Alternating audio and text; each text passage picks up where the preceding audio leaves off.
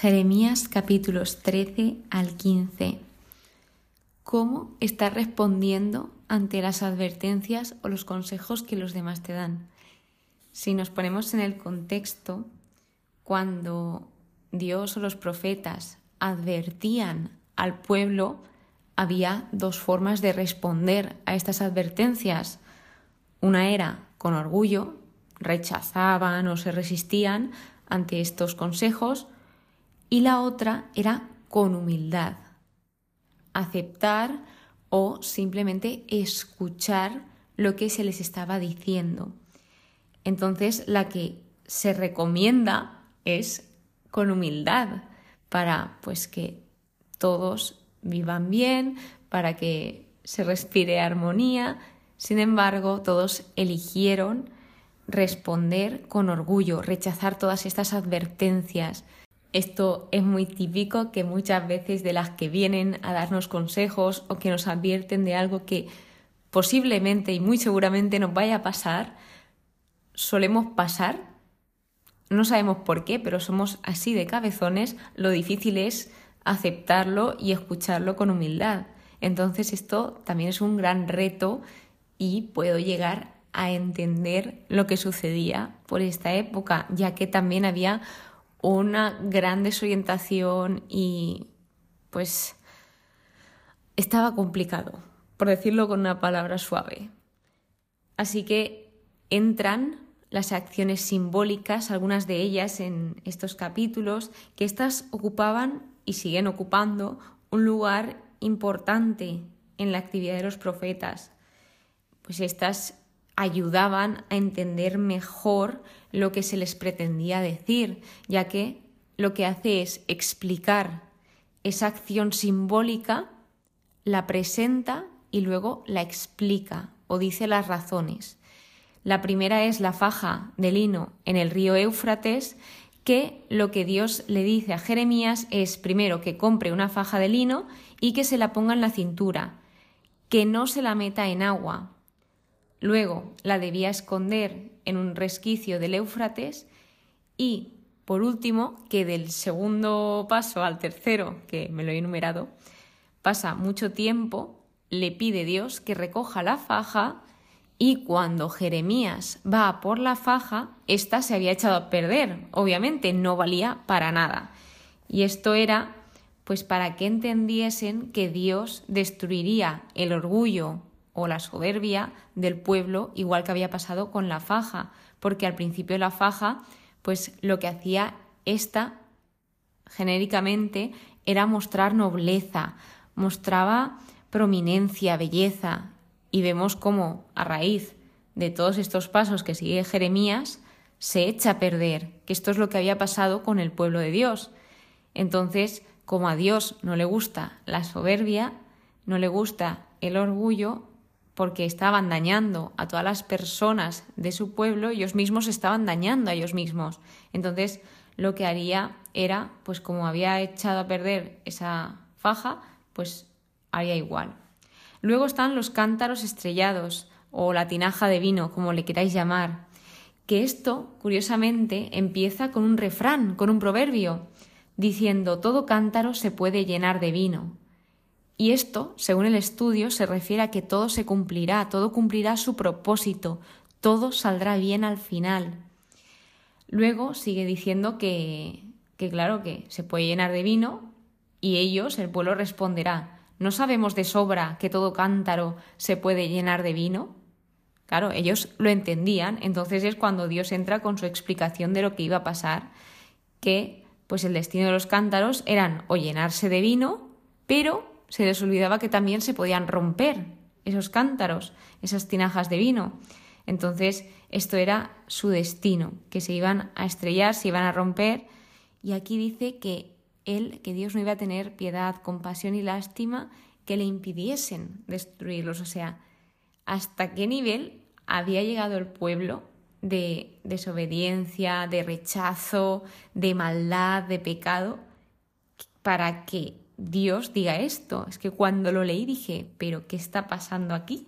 Aunque sí que es verdad que entendí cuando vi que Dios simplemente estaba siendo fiel a su promesa, porque Dios sí que fue fiel a su promesa en cuanto a si el pueblo obedecía o si no obedecía, pero el pueblo no fue fiel a la promesa. Entonces Dios realmente estaba cumpliendo su palabra, porque si no hubiese pasado esto, no hubiese sido fiel a su palabra. Y Dios es fiel y Dios es justo sobre todo.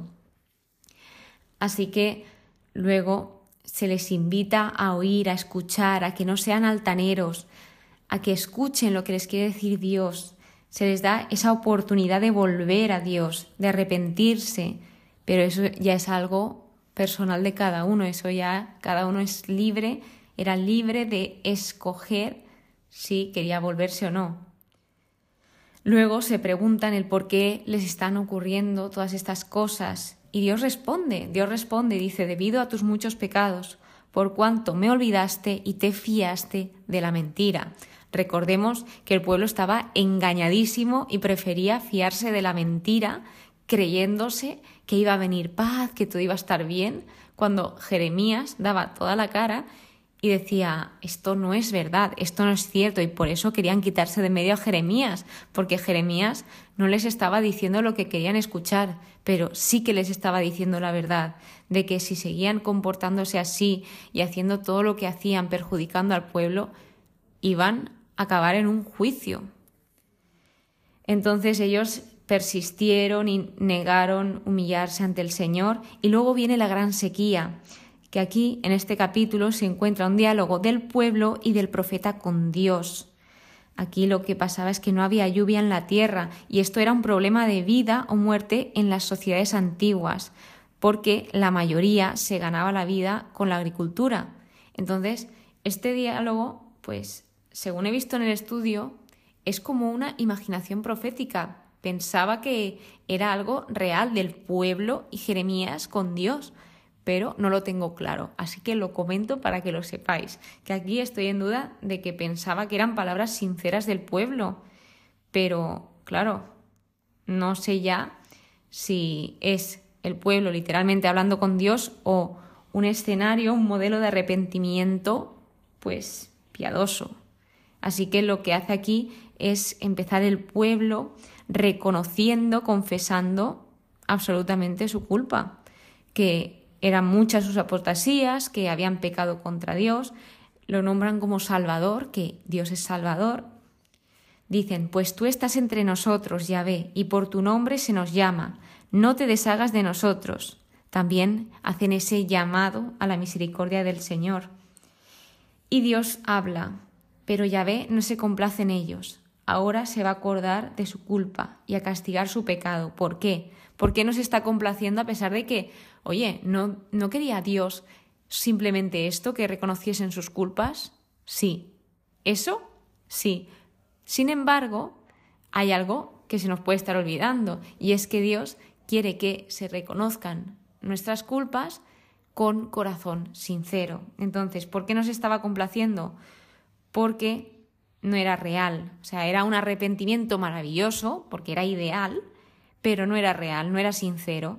Entonces, Claro, entonces si tú te estás arrepintiendo de algo que realmente no te arrepientes, decía el sacerdote de mi parroquia, me arrepiento y luego miento, arrepentí, miento. Que no hagamos eso, que seamos personas que cuando se arrepienten, que se arrepientan de verdad, que se arrepientan de corazón. Continúa con que las mentiras y que los falsos profetas tendrán sus consecuencias, tendrán su juicio Luego sigue el pueblo reconociendo sus maldades, reconociendo su pecado, pidiéndole a Dios que no les desprecie, que no los deshonre, que no los anule. Es un enfoque diferente de petición. También le dicen que, esperan en Él, porque Él hizo todas estas cosas, o sea, están reconociendo la grandeza de Dios. Sin embargo, en el capítulo 15 ya nos dice que aunque los grandes intercesores, como lo fueron Moisés y Samuel, intercedieran por ellos, no les haría caso, porque el destino del juicio y el exilio era seguro, ya estaba escrito, nada podía cambiar esto. Así que, bueno, pues sigue contando las razones del juicio, o sea, realmente les están explicando muchísimas cosas de por qué está sucediendo todo esto. Continuamente se les están dando razones. porque han abandonado a Dios, porque están tratando mal al pueblo, porque se fían de las mentiras, porque hay corrupción, porque hay violencia. O sea, continuamente Jeremías nos está diciendo las razones y Dios es Dios a través de Jeremías. Luego, por último, acaba con la vocación del profeta Jeremías renovada, que este es un nuevo diálogo con Dios. Vemos una crisis interior de Jeremías, porque Jeremías también tenía crisis interiores a pesar de su buena relación con Dios. Es, es humano. Entonces aquí habla de una nueva conversión y Jeremías lo que hace es ir a Dios en busca de protección y justicia cuando estaba siendo perseguido por causa de la justicia por causa de decir la verdad. Así que él empieza ese diálogo reconociendo que Dios lo sabe todo, tú lo sabes, ya ve. Aquí muestra esa seguridad, esa fe que tiene y después de mostrarse seguro y de mostrar su fe, de reconocer a Dios, dice las peticiones que tiene en su corazón. También continúa conversando con Dios, diciendo, cuando tus palabras me llegaban, yo las devoraba. Era tu palabra para mí gozo y alegría del corazón. Luego comenta momentos en el que él se sentía solo humanamente, porque él era consciente de que Dios estaba con él, pero humanamente sí que se llegó a sentir solo, porque él no se juntaba con personas que lo llevasen por mal camino. Nunca me mezclé con gente alegre, amiga de la juerga. Por voluntad tuya anduve solitario, pues me habías llenado de rabia. Entonces le cuenta esto y Dios le responde y le da unas promesas alentadoras que le recuerdan a su llamada inicial, a cuando él era muy joven. Entonces, pues habla de que si vuelve a Él, si vuelve a Dios, porque yo te haga volver, estarás en mi presencia y si sacas lo precioso de lo vil, serás como mi boca. Que ellos vuelvan a ti, pero no tú a ellos. Qué curioso que cuando Jeremías hablaba constantemente de arrepentimiento, finalmente Dios le fuese a hablar a Jeremías de lo que él mismo hablaba. Esto nos suele pasar mucho también en nuestro día a día, que podemos estar dando consejos de, imagínate, del amor mismo, y luego que nos tengan que venir a dar esos mismos consejos porque tal vez en algún momento crítico se nos puedan olvidar o podamos pasar de ese consejo. Entonces, esas promesas que le da es, y pelearán contigo, pero no te podrán, pues contigo estoy yo, para librarte y salvarte, oráculo de Yahvé. Te salvaré de la mano de los malvados, te libraré del puño de los violentos. Así que vemos como, pues, a pesar de este ataque de inseguridad, de este momento crítico de Jeremías, ahí estaba Dios, ahí estaba Dios dándole esas palabras alentadoras, ahí estaba Dios para darle esa fuerza, ahí estaba Dios para apoyarle y ahí estaba Dios, que es lo importante, su presencia. Así que pues ojalá sepamos reflexionar sobre cuando contestamos hacia un consejo, hacia una advertencia, si lo sabemos acoger, o por lo menos simplemente escucharlo, o directamente ni escuchamos y lo rechazamos. Muchísimas gracias por estar aquí, muchísimas gracias por escucharme, espero que pases muy buen día y que Dios te bendiga.